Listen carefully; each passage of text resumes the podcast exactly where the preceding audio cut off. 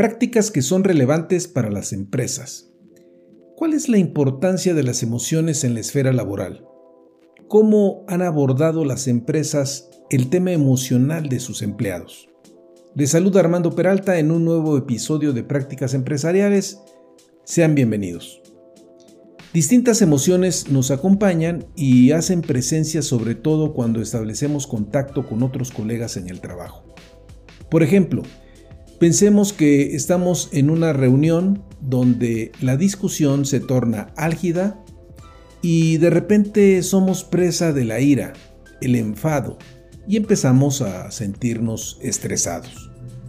Nuestro comportamiento puede cambiar y detonar que abandonemos la sesión o que nos enfrasquemos en una lucha sin cuartel de la cual más tarde nos estaremos sintiendo arrepentidos. La lista de las emociones es larga y los matices más aún.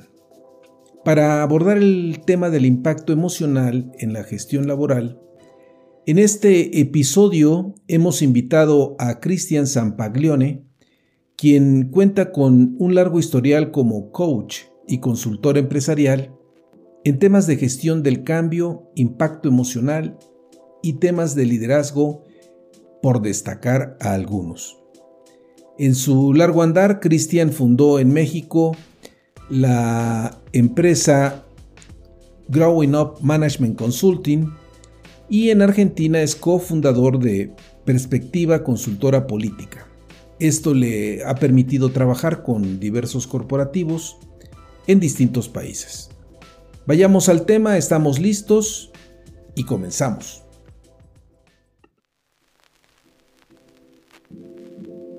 Prácticas Empresariales Podcast.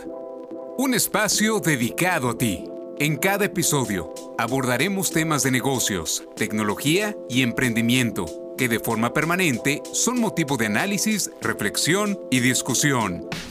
Conectamos con todos aquellos que hoy desarrollan e implementan mejores prácticas empresariales para compartirlas contigo. No olvides que para compartir el conocimiento se requiere de la interacción y de procesos informales de aprendizaje, tales como la conversación, historias y la integración a comunidades. Analizamos cada uno de los temas a la luz de la experiencia y el conocimiento de nuestro conductor e invitados especiales. Esto es Prácticas Empresariales Podcast con Armando Peralta. Comenzamos. Estimados amigos de la audiencia, nos sentimos en verdad complacidos de contar con la presencia de nuestro buen amigo Cristian Zampaglione, quien se encuentra en la ciudad de Buenos Aires, donde realiza actividades de consultoría de negocios y actúa como coach con algunos corporativos. No deja de ser interesante comentarles a todos ustedes que Cristian conoce bien nuestro entorno empresarial en México ya que durante algunos años ha desarrollado trabajos y ha tenido múltiples intervenciones así como charlas en el suelo mexicano. Estimado Cristian, te damos la bienvenida y estamos seguros que aquí iniciamos una de muchas participaciones en el futuro. Qué bueno que estás con nosotros. Es un gran gusto para mí, Armando. Muchísimas gracias por la invitación y a todos los que nos escuchan en tu ciclo. Muy bien. Eh, en el episodio de hoy nos vamos a referir a las emociones y el mundo laboral. ¿Y quién mejor para que nos comente a mayor amplitud que nuestro invitado? Quien, eh, hay que reconocerlo, ha desarrollado una labor amplia de coach y consultor en estos temas. Cristian, cuando hablamos del impacto emocional en la gestión laboral, ¿qué debemos de entender en una primera instancia? Un poco para irnos adentrando, por favor. Nuestra audiencia te escucha, Cristian. Bueno, parafraseando tu concepto en una primera instancia, lo primero que hay que entender es que no hay sujeto laboral sin sujeto persona y que ambos son lo mismo.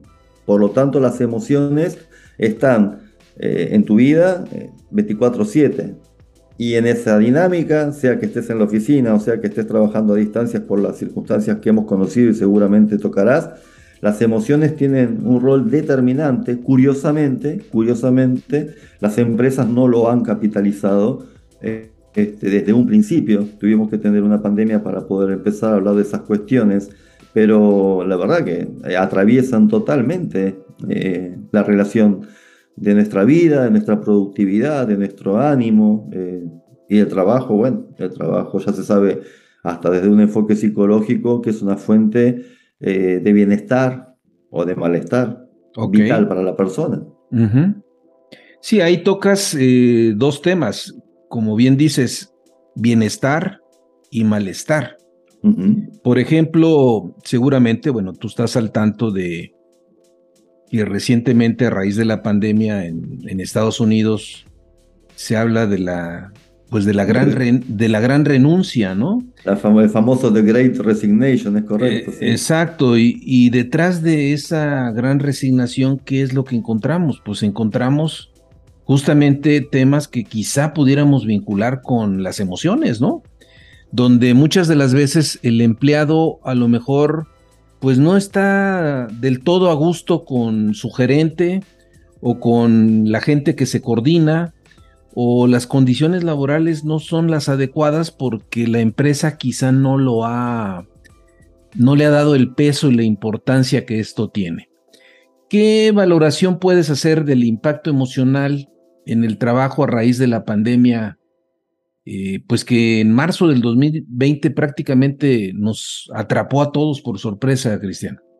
Sí, sí, nos atrapó a todos, absolutamente a todos por sorpresa y como ya es una frase común, pero la voy a decir, todos hemos perdido algo en el transcurso de la pandemia, todos. Eh, algunos de manera más trágica que otros, ¿no? Pero aquí el punto es que efectivamente la pandemia creo que corrió un velo, corrió un velo. Había una realidad ahí que la pandemia no instala. No confundamos la pandemia como el factor desencadenante, sino como el factor que, insisto con la metáfora, corre el velo de una realidad que estaba instalada. La gente ya renunciaba y la gente ya se planteaba cada vez más por los millennials, por los centennials y por las nuevas generaciones que tienen otros parámetros de la proyección laboral, otras visibilidades, otras creencias, eh, hasta qué punto podían someterse a una estructura jerárquica, verticalista, agresiva, en el caso de jefatura versus liderazgo. Entonces, como bien mencionabas tú, eh, el tema de las gerencias, que la gente, también otra frase bastante remanida, que la gente renuncia más a los líderes que a las compañías. la gente lo que renuncia es un formato de trabajo que está totalmente perimido y que se está analizando cómo debe actualizarse eh, hay intentos bastante bruscos y hasta naif, diría, como querer poner dentro del mismo formato algunos beneficios, ahora llamados wellness o cultura del bienestar, que ya antes de la pandemia le daban a la gente, ya sabes el modelo Google, ¿no? Le daban a la gente mesas de billar, le daban masajes gratis o le daban eh, talleres de meditación. Digo, todo eso sumaba a tratar de poder eh, lograr un cierto éxito en algo que estaba pasando y que era competir con la vida. El trabajo empezó a competir con la vida como nunca antes por la presencia y la evolución de la tecnología. Y cuando tú tienes a la vida concentrada en un aparatito rectangular en tu mano, es muy difícil competir contra eso. Digo, al principio, me alejo un poquito, ¿no? Pero para que se entienda, sí, sí, claro. creo que es una introducción bastante válida. Al principio, eh, las empresas con el auge de Internet capitalizaban lo que servía para la organización. Lógicamente, fue una gran revolución eh, que, generó mucha mayor productividad y la globalización hecha carne. Eh, pero después también se daban cuenta que si tú andabas mirando en aquella época inicial el Yahoo, el Hotmail y demás, y el periódico, y te comunicabas con tu novia que podía estar en Japón, eh, ya esto dispersaba. Entonces, ¿qué hicieron las empresas? Limitaron el acceso al Internet a lo que era un intranet o bloqueaban acceso a todo aquello que no fuera funcional. Cuando apareció el smartphone, hombre, ya no puedes limitarlo de ninguna manera.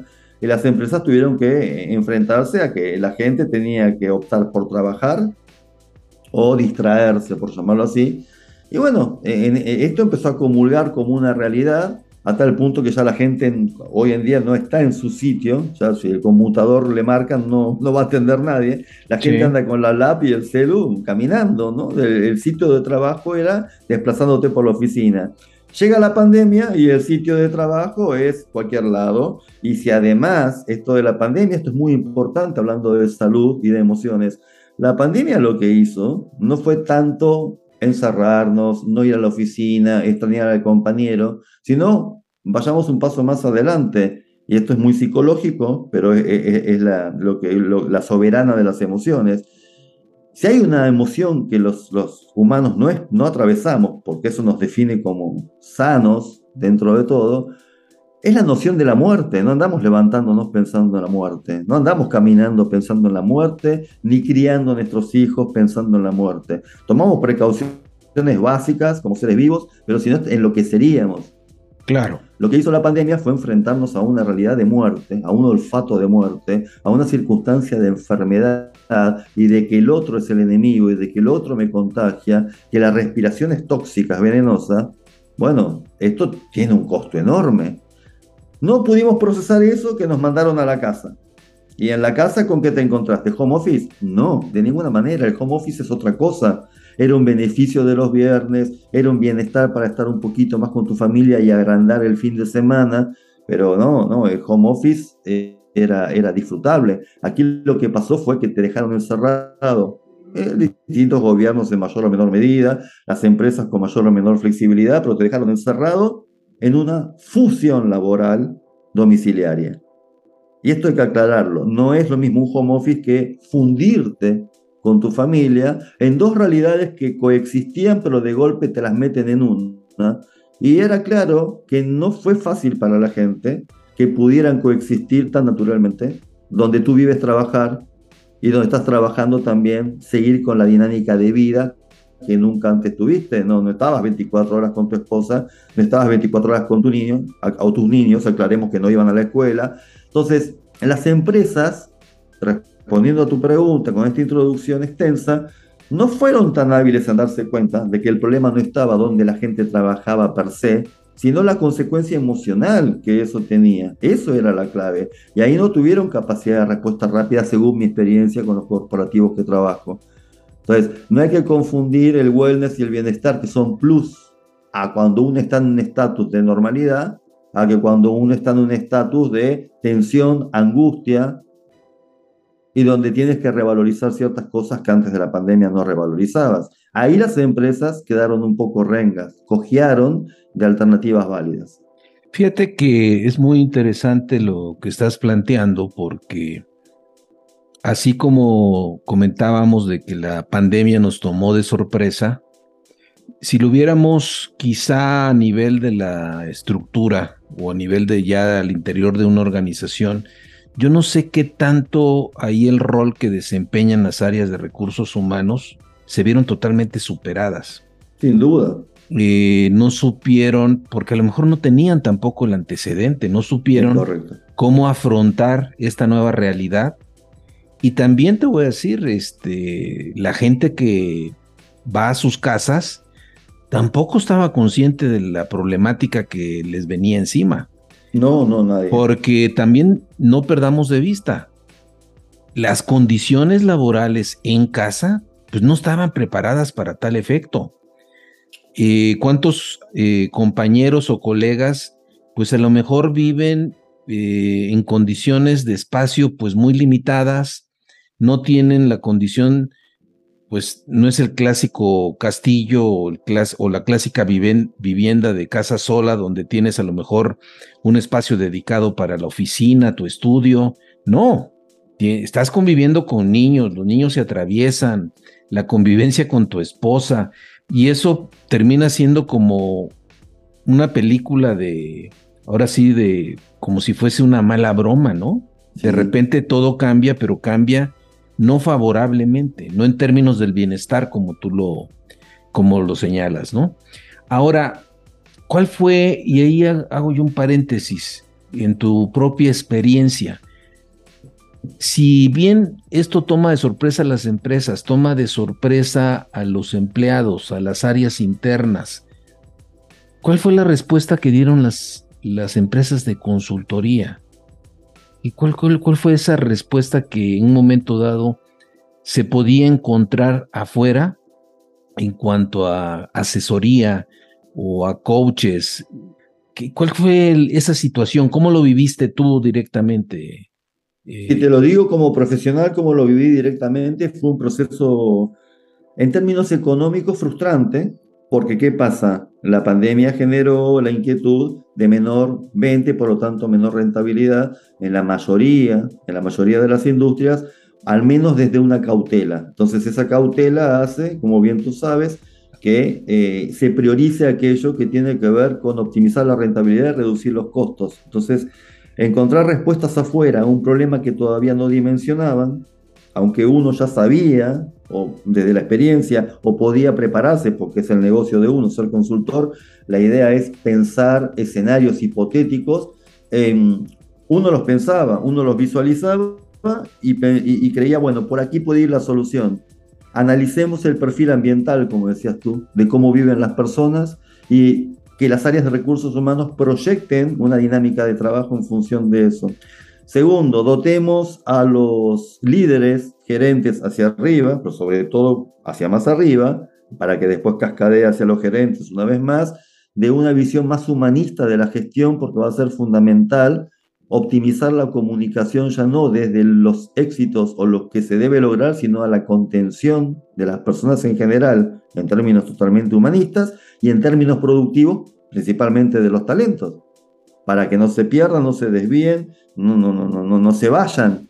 Entonces, las áreas de recursos humanos tenían un sinfín de variantes que pensar, pero tenían que pensarlo ya no como una detección de capacitación, sino como una, claro, como una detección de riesgo ambiental, social y, con mucho eje en la salud. Y tú sabes, hay, hay una frase que a mí me gusta utilizar mucho, que las empresas le temen mucho al diván corporativo.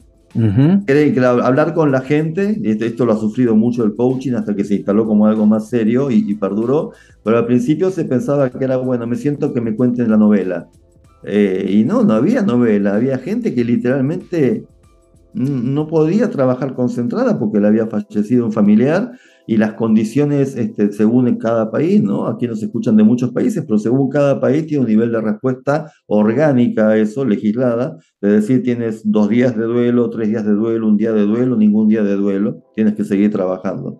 Entonces, imagínate nada más, ¿no? Eh, realmente las áreas de recursos humanos no estuvieron a la altura rápida y veloz y hay mucha resistencia aún hoy a entender que realmente teníamos que entrenar en soft skills o en habilidades blandas a los líderes para que pudieran lograr al menos, al menos retener y tener con cierta mentalidad productiva en toda esta situación compleja emocional eh, a las personas. Eh, la verdad que nos dimos cuenta, las empresas se dieron cuenta que apostaban mucho más a lo tecnológico y pensaban que por la existencia de un Zoom, de un Hangout, de un, de, un web, de un este, Teams.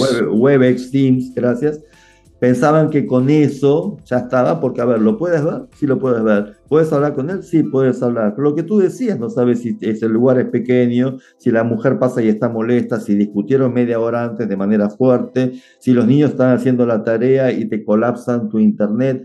Sea, un, sinfín de si se te cruza el perro, un sinfín de variables, si, si viene el vecino y te toca el timbre, un estrés que, que hizo que la gente se vuelva mucho más estresada e improductiva trabajando en el marco laboral y conectándolo con lo que decías de Estados Unidos. Tú sabes que los americanos son los primeros en nombrar las cosas y tratar de encasillarlo. Esto de la gran resignación o la gran renuncia de Great Resignation creo que tiene que ver con algo que ya venía dándose y que es la posibilidad de trabajar de manera autónoma y no bajo estas estructuras más bien ya a punto de perecer, que insisto, son el verticalismo, el horario estricto, o sea, ya la tecnología permite otras variantes y, los niños o los jóvenes están más acostumbrados a tener autogestión y negocios. Quizás nuestra generación este, no nos atrevemos a tanto todavía, pero existe esto, existe, hay mucha gente que esto de la gran resignación tiene que ver con una ponderación. Y la ponderación que hace la gente hoy en día menor de 30 años es que mi vida es parte eh, esencial de lo que yo deseo y el trabajo que haga va a estar dentro de mi vida. Y si en mi vida yo considero que mi motivador es el reconocimiento, pues no lo voy a buscar dentro de una compañía, lo voy a buscar tratando de ser reconocido en, la vocación que tenga. Claro. Ahora, fíjate, eh, también no perdamos de vista y no caigamos en generalizaciones. Hablamos del fenómeno de la gran resignación estadounidense. Sin embargo, bueno, te pongo el caso mexicano. Acá no hubo gran resignación. Porque también. En el, cono, sur tampoco. Porque nuestra condición socioeconómica es totalmente distinta.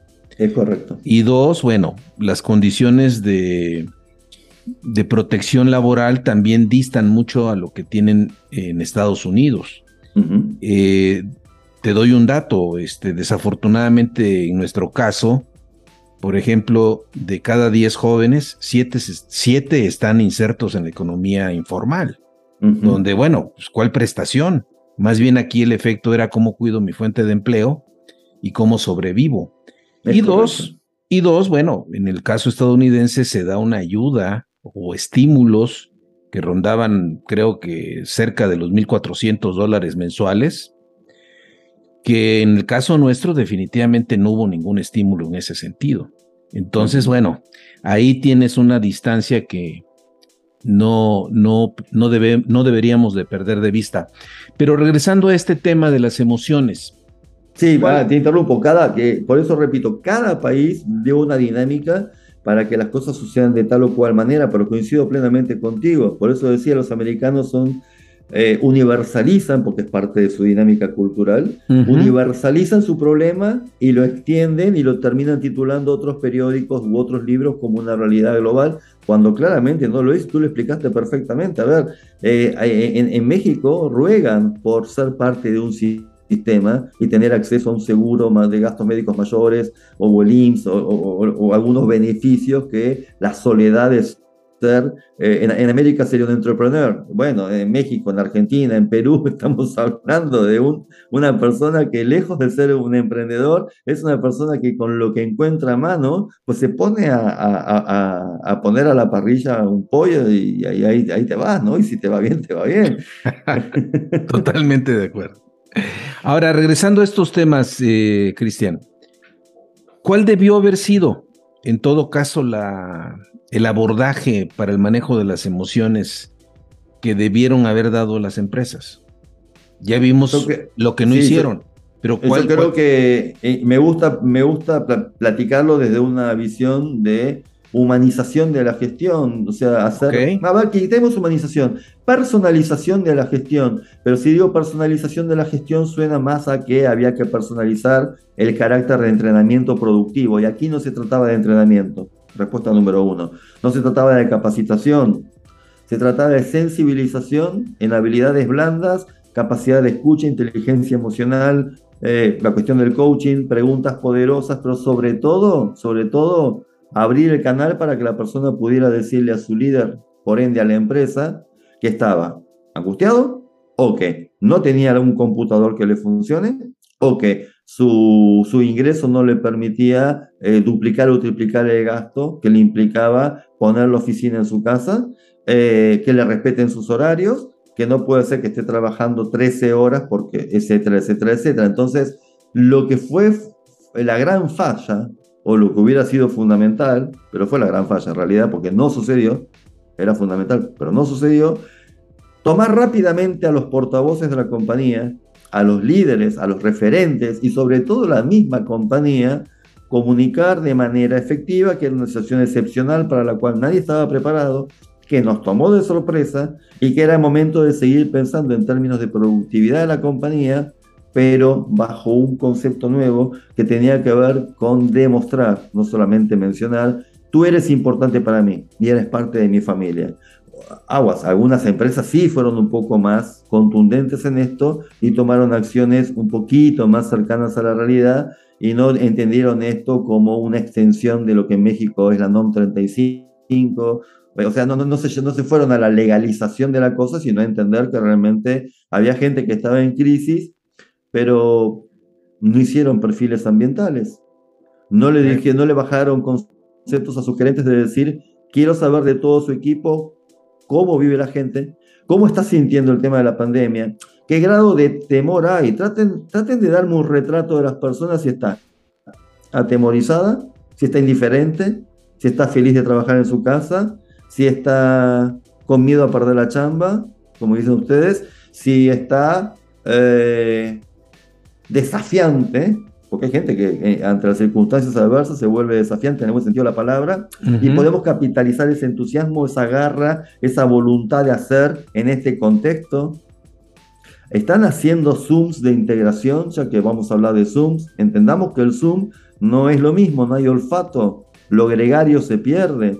Si bien nos vemos a los ojos, es un verse a los ojos de una manera totalmente distinta porque está articulado por una pantalla, entonces es similar a estar con el otro, pero bajo ningún punto de vista es estar con el otro, porque el cerebro, desde las neurociencias, está demostrado que procesa, por ejemplo, eh, eh, el olfato de aquello que conscientemente no olemos, pero nos conecta químicamente con el otro para bien o para mal. Toda esta dinámica de, y, vamos a algo más simple, eh, compartir la comida, el horario de comida con un compañero, con el que siempre hablaba de tales cosas y me servía a mí para humanizar mi momento en el trabajo, se pierde. Y ahora veo todos los días a mi esposa, a quien puedo amar, pero yo lo que no amaba era estar con ella todos los días, aguas. No, no, no es lo mismo. Entonces yo creo que las empresas en lo que fallaron fue en no entender que no debían apanicarse por una circunstancia de falta de productividad o y ahora cómo le hacemos. Esto iba a pasar, tenían que asegurarse, fidelizar más que nunca a su gente, tendencia que venían intentando con ciertas capacitaciones, ciertos beneficios y ciertas cuestiones. Pero no tropicalizaron la realidad de la contención y, de la protección a su gente en función a semejante cosa, como era algo, insisto con esto, de que el ser humano, por primera vez, el ser humano contemporáneo, se enfrentaba a una problemática de muerte como una realidad dada, como un contexto dado. Esto no estuvo la gente preparada. Y me extraña porque las compañías transnacionales tienen psicólogos, tienen, su departamento médico, ¿no? Y sin embargo, eh, se limitaron a hacer más de lo mismo, la cuestión más bien burocrática del registro de si viene, si está enfermo, si no está enfermo, si le damos este, incapacidad, si le damos una licencia, pero no, no, no avanzaron en el entrenamiento de la inteligencia emocional. Y los que lo hicieron decían, bueno, trabajemos lo de Goleman, que la gente se conozca más a sí misma, ¿no? Hombre, eso no solamente es muy válido, pero antiguo, sino que, que, no se trata de que la gente se conozca a sí misma. Aquí es lo que se trata de que la gente diga, bueno, ok, trabajo en X compañía, esta compañía me está cuidando. Al sentirme yo cuidado y más tranquilo y sereno, puedo focalizarme en mi productividad. O sea, era un paso previo, humanizar la gestión, para que la productividad siguiera existiendo. En cambio, hicieron foco en mantengamos la productividad. ¿Qué hace falta para eso? No, no es lo mismo. Claro, totalmente de acuerdo. Ahora, eh, ¿cuál crees tú que haya sido el efecto o cuál ha sido las consecuencias que este fenómeno ha traído, considerando desde luego la parte emocional, en el ámbito de la cultura de las organizaciones? ¿Cómo eso, sientes? eso es más interesante. ¿Cómo sientes tú que, ha sido ahí el impacto? Eso es más interesante. Fíjate que lo ligo con lo que les pasó a ustedes hace 3, 4 días. Eh, hay una mayor sensibilidad a que las cuestiones sistémicas que nos tocan a todos y que tienen cierto efecto pasible de, generar o impactar como trauma, están más sensibles las organizaciones a tomar medidas, ¿no? a tomar riendas en el asunto. Entonces, te diría que si bien no reaccionaron rápido, ahora están empezando a trabajar de una manera más ordenada y orientada a entender que las personas siempre, siempre se van a priorizar. En los modelos antiguos también se priorizaban, simplemente que ese modelo antiguo era funcional esa priorización. Abastecerme de insumos para mi casa, pensar la colegiatura de mis niños, jubilarme y progresar en el mismo lugar porque es lo que es más adecuado al entorno cultural de ese momento. Ahora, en este momento, un currículum vitae o una hoja de vida donde has atravesado por varias expertices es mucho más valorado. Bueno, perfecto, hay que entender cómo tratas de retener a tu talento el mayor tiempo posible, bueno, rotándolo por diversas áreas para que se sienta motivado.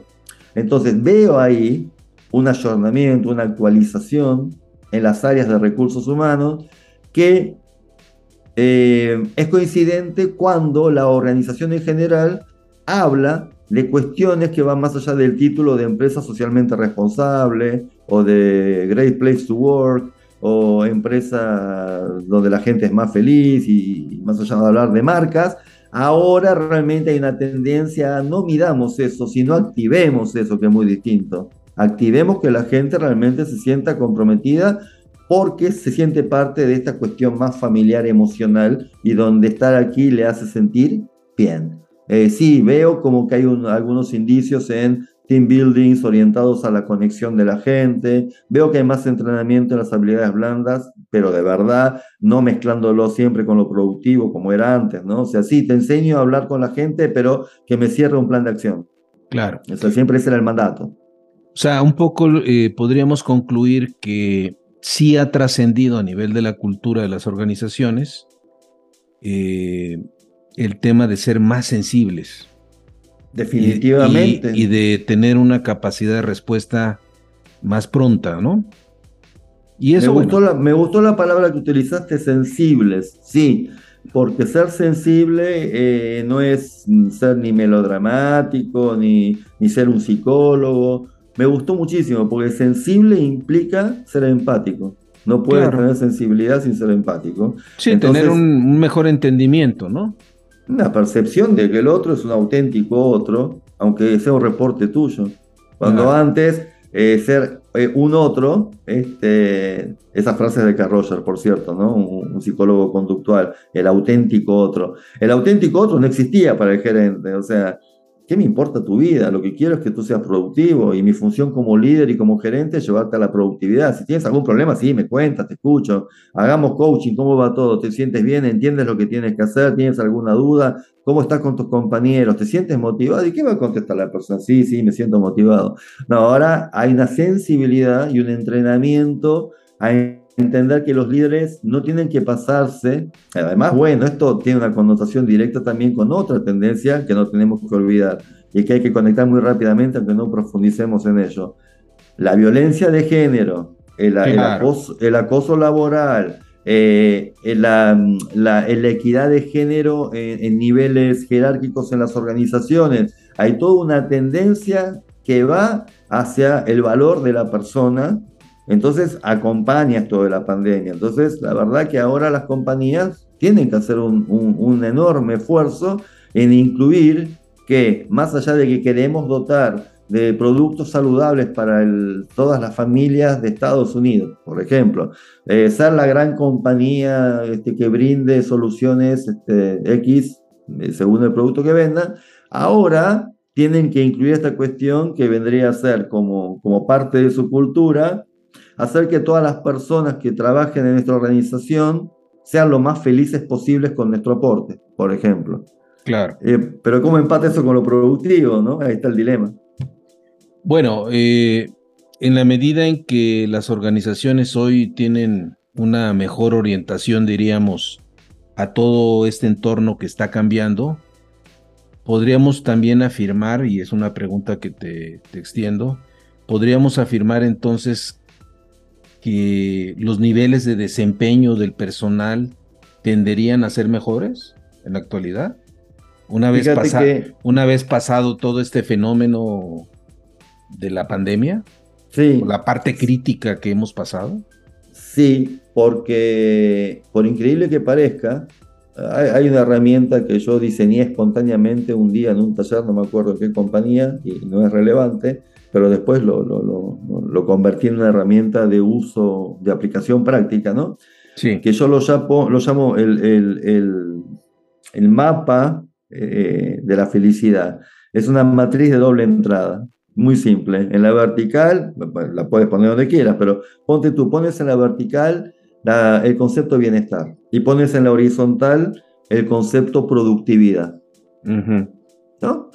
Entonces, tú pones a, tu, a tu gente ahí adentro, en esas cuatro categorías que te quedan, más productivo, más menos productivo, más feliz, menos productivo, menos, eh, menos feliz. Ahí tú tienes cuatro cuadrantes para jugar. Y, y, y, le, decía a los líderes, ¿no? Porque yo veía que no eran sensibles a este tema. A ver, hagamos un ejercicio. ¿Cuántas personas tienes a cargo? 20. Ok, pónmelos aquí. dentro de estos cuatro cuadrantes. Entonces, luego se veía claramente, claramente, sin excepción, sin excepción, que el poco feliz, el neutro, aquel que no está este, conectado eh, eh, emocionalmente en términos de bienestar, ni siquiera hablamos de felicidad, pues no me gusta hablar de felicidad, otro día lo platicamos si quieres en las organizaciones, me gusta hablar de bienestar. La felicidad es algo mucho más abstracto y que trasciende al marco de lo laboral, pero el bienestar laboral relacionado con la productividad, y sí, es obvio, pero a los líderes les sorprendía. No se daban cuenta, nunca habían establecido una relación, jamás, jamás habían visto conectado el rostro de la persona feliz con que era la que traía más lana a la bolsa. ¿Cómo crees? No lo veían.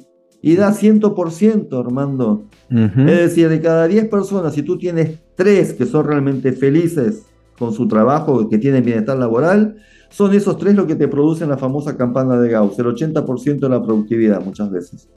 Ok, el, clásico Pareto diríamos, ¿no? Perdón, eh, sí, corrijo, el clásico Pareto, gracias por la corrección, sí. El clásico Pareto, 80-20, sí. Muy bien.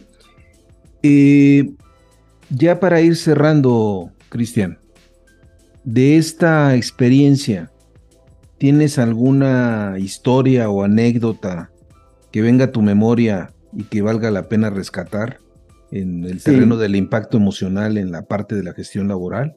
Sí, respecto de esto que te platicaba recién, eh, que, que no, no, no, lo redondeé, creo que me desvié, esta experiencia que ustedes tuvieron hace unos días del sismo, que también habla de muerte, de, conmoción y hasta de los, de los, trucos del destino, de aquello que nos excede comprender, como la coincidencia de fechas y hasta de horario prácticamente, y después del simulacro con el del 2017. El otro día di una plática eh, que lo hice también, luego del sismo del 2017, pláticas este, totalmente ad honorem de contención, eh, y la verdad que una experiencia que, que, me viene a la memoria ahora, te confieso que no la tenía para nada preparada, no esperaba tu pregunta, me encanta. Me acuerdo de un brigadista, de estas personas que tienen que encargarse de guiar a la gente frente a la eventualidad de un sismo. Claro. Eh, y sobre todo cuando son sismos donde la alerta te indica que tienes que evacuar, ¿no? Sí. Fíjate que este brigadista no importa la compañía, una transnacional muy importante en el, marco de las comunicaciones. Eh, a él le tocaba el piso 15 de la torre corporativa, un piso bastante alto, ubicado sobre reforma. Ok. Y cuando doy la plática, se larga a llorar. Y todos lo abrazaban, yo lo dejé que, que, se, que, haga su catarsis, ese era el objetivo de la plática. Que, se, que se desahogara.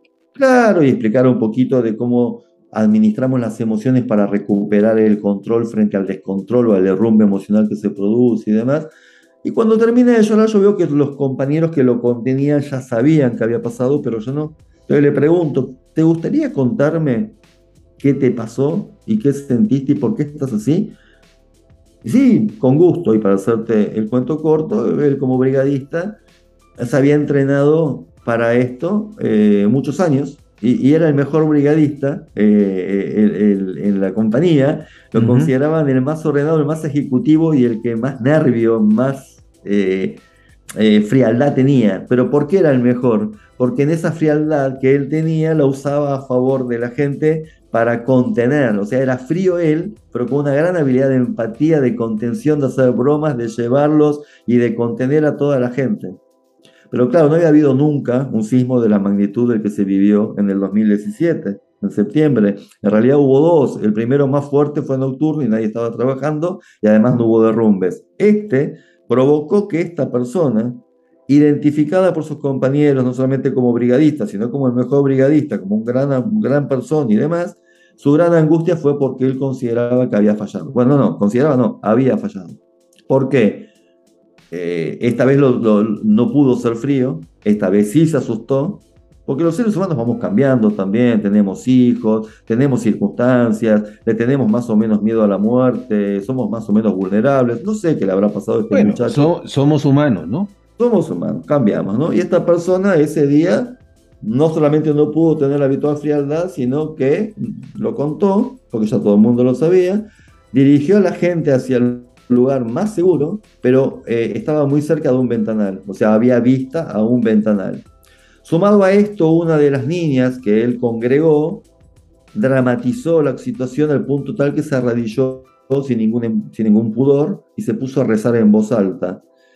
No sé si esto lo habría influenciado o no, yo creo que sí, porque los pequeños grupos también tenemos nuestra propia latencia, ¿no? nuestra propia cuestión.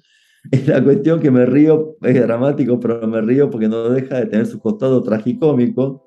Este brigadista, considerado el mejor, el más eficiente, el más organizado, etcétera, etcétera, etcétera, en, en un momento él dice que ve como el edificio que veía del frente se movía como si fuera de papel y como que sentía que se le acercaba del otro lado de Reforma y dijo la frase, por Dios, vamos a morir todos.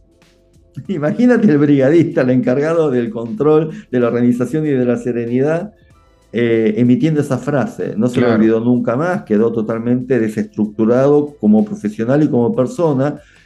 Sin embargo, le dije, nos dejas una gran lección de humanidad y que es que podemos estar muy capacitados para todo y poner nuestro mejor empeño. Pero hay un punto, hay un punto donde la humanidad va a aflorar y no estamos preparados para ser robots porque no lo somos. Por lo tanto, no es que hiciste mal tu trabajo, la gente estaba donde tenía que estar, concentrado donde tenía que estar y bajo el mejor resguardo posible. Lo que tú no pudiste, en todo caso, fue poder actuar de superhéroe y que porque fueras brigadista no tener la humanidad de poder tener el derecho de sufrir también la angustia de lo que estabas viviendo. Este es un permiso que tienes que darte, pero fíjate cómo lo técnico no nos excluye de lo humano. Entonces las empresas tienen que seguir trabajando en el factor del respeto de la diversidad y la individualidad para que podamos sacar especulativamente, incluso si lo queremos ver así, porque no son fundaciones, lo entiendo, especulativamente más productivo. Una persona que se siente persona en una organización y que tiene un nombre y no un número y que tiene otros reconocimientos más allá de sus bonos por productividad, definitivamente es una persona más feliz que se va a quedar y que tiene más talento. Y las organizaciones se dan cuenta de algo. Un muy buen líder no solamente gana por él, por lo productivo que es él, y su equipo, sino que hay algo que no está medido, pero que ya se va a medir porque ya se note, ya se sabe. Esa gente contagia productividad, drena productividad hacia otros que no son tan talentosos, por su sola presencia y por su propia convicción. Entonces, trabajemos sobre las emociones de la gente, no tengamos miedo, no se confunde con psicología, la psicología clínica es una cosa, la psicología laboral es otra. Es momento que empecemos a ver la psicología laboral no como una cuestión de si está siendo maltratado, eh, acosado, que eso también es muy válido, por supuesto, sino como una forma de ser un insumo básico de conducción efectiva en el liderazgo de los equipos. Y esto baja de la cultura de la compañía. Muy bien.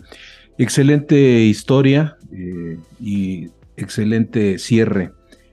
Cristian, eh, no nos queda más que agradecerte que nos hayas acompañado en este episodio y pedirte de favor si le comentas a nuestros oyentes dónde pueden hacer contacto contigo o cómo localizarte en este vasto mundo de las redes sociales. Primero agradecerte a ti porque disfruté de la plática, me hace pensar, me hace revivir momentos y, nos ayuda a todos, ¿no? Eh, tú al oyente, pero fundamentalmente uno también que se expresa. Entonces agradezco mucho a la gente que, que escucha este podcast, espacio, agradecerte a ti tu invitación, ponerme a disposición siempre. La forma de contactarse conmigo es muy simple, yo la verdad que me manejo todavía con, con mail para, para que la comunicación sea más seria y más profunda y que sea bidireccional o directamente a, mi WhatsApp. También tengo Telegram, este, Signal, pero no importa. Para hacerla simple, mi teléfono es más 54 911 5763 4321. Lo repito, para WhatsApp. Más 54 911 5763 4321. Y como trabajo mucho en México también, de hecho tengo una empresa radicada en México, de nombre, no sé si lo puedo decir Armando el nombre. Adelante, adelante, por favor. De nombre Growing Up, que ya tiene 13 años en el mercado Tengo un teléfono eh, mexicano también, que por si gustan y les es más funcional a la gente de México, por ejemplo, ya que tú eres de México, tendrás muchos oyentes de, de, mi querido México. Es más 52 1 55 3367 1855. Más 52 1 55 3367 1855. Y mi mail es c de Cristian, z de San Paglione, cz arroba growing up, todo junto en inglés, growing up, guion medio, c de casa, m de mundo.com. Muy bien, pues gracias eh, nuevamente y nos escuchamos, nos escuchamos en el siguiente episodio. Claro que sí, un fuerte abrazo para todos, especialmente para ti, Armando. Muchas gracias.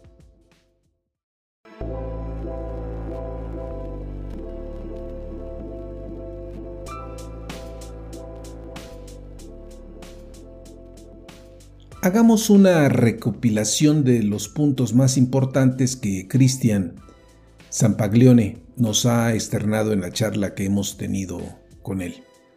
1.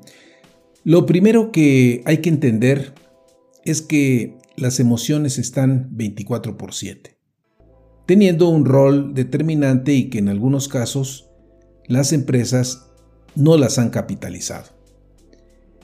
Curiosamente, a raíz de la pandemia se empezó a hablar de nuevo de ellas. 2.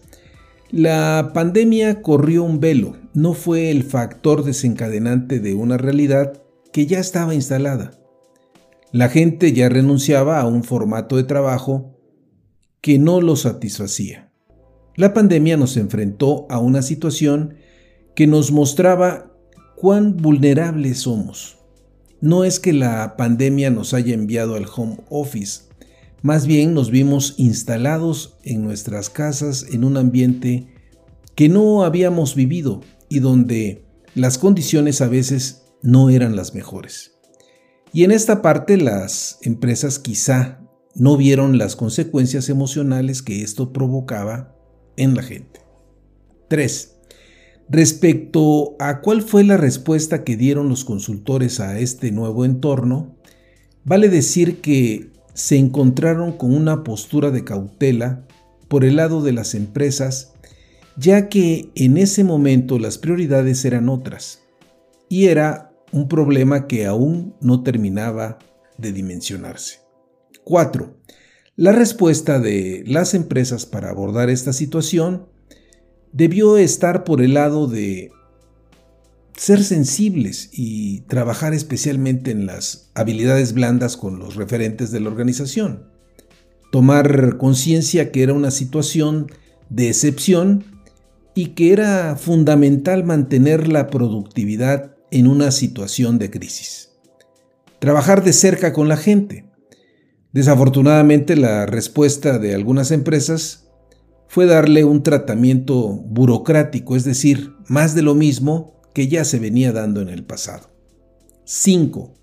Si lo vemos por el lado de la cultura en cuanto al impacto que se tuvo, es válido decir que bajo un efecto sistémico, si bien la respuesta inicial no fue lo suficientemente rápida, ahora existe una mayor sensibilidad a escuchar a la gente se nota una actualización por el lado de las áreas de recursos humanos que va más allá de ser una empresa socialmente responsable.